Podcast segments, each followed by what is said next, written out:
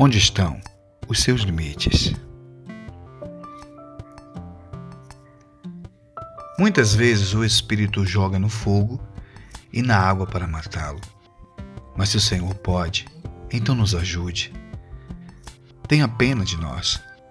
Jesus respondeu: Se eu posso, tudo é possível para quem tem fé. Então o pai gritou: Eu tenho fé. Ajuda-me a ter mais fé ainda. Marcos, capítulo 9, verso 23 e 24.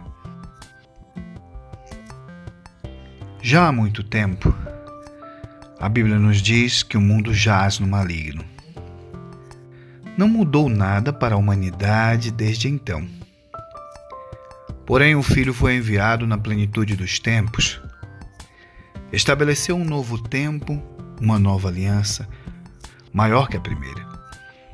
Isto com certeza trouxe uma mudança radical para a vida miserável do diabo. Porém, como é de costume, o pai da mentira continua espalhando a ideia falsa de que nada aconteceu e que ele ainda pode agir sobre a terra sem nenhuma alteração. Engano. O nosso inimigo trabalha com uma rede de mentiras bem elaborada que visa capturar as mentes e influenciar os desejos da humanidade sem Deus. Mas para nós, que somos novas criaturas, essa armadilha não deve funcionar. A menos que estes crentes deixem que isto aconteça. Bom, então percebemos que toda e qualquer fortaleza que impede o crescimento, a prosperidade, a cura e a libertação não estão lá fora, estão dentro. Se rejeitarmos os pensamentos falsos implantados pelo diabo e seu sistema de mentiras, poderemos realizar qualquer coisa e não seremos impedidos. Afinal de contas, este exército das trevas não tem toda esta força que lhes foi atribuída. É tudo fake news. Jabes invocou ao Deus de Israel, dizendo: Que o Senhor me abençoe e aumente o meu território. Que a tua mão esteja comigo e que eu não seja tocado pelo mal, nem me sobrevenha alguma aflição. E Deus concedeu o que ele tinha pedido.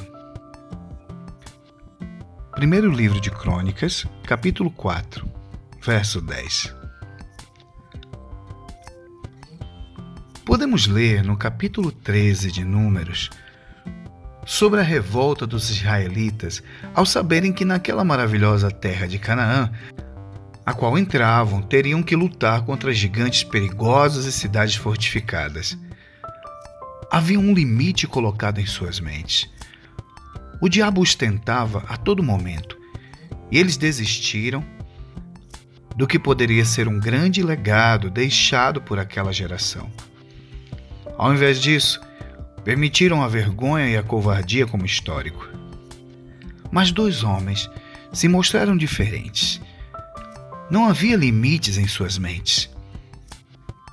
Por isso declaravam com ousadia a vitória e tomaram posse da terra prometida, Josué e Caleb. Para eles, a terra representava o melhor de Deus para as suas vidas e não estavam dispostos a perder aquela mudança de nível bem ali à sua frente.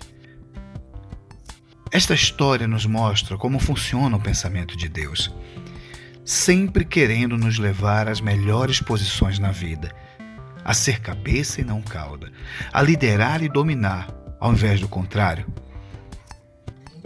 Mas os espíritos da terra, enviados pelo diabo, os tentavam a pensar e a falar em fracasso o tempo todo.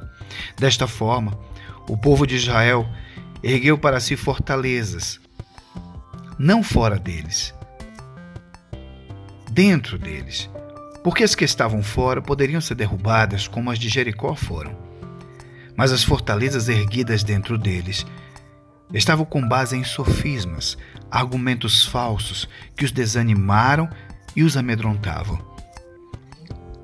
Sofismas bem elaborados, que na fantasia do imaginário popular eram coerentes, mas que diante das ordens de Deus não faziam sentido algum.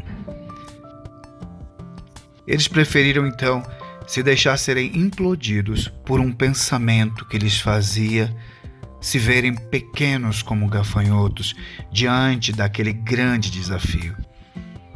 Isto desagradou muito ao Senhor Deus, que sempre os enxergava muito melhor do que isso. E se quisessem, seriam capacitados para algo realmente grande. Não desanime diante dos desafios que você está enfrentando. Deus está te capacitando para algo ainda maior. As armas que usamos na nossa luta não são do mundo. São armas poderosas de Deus capazes de destruir fortalezas. E assim destruímos ideias falsas, argumentos, sofismas. 2 Coríntios, capítulo 10, verso 4.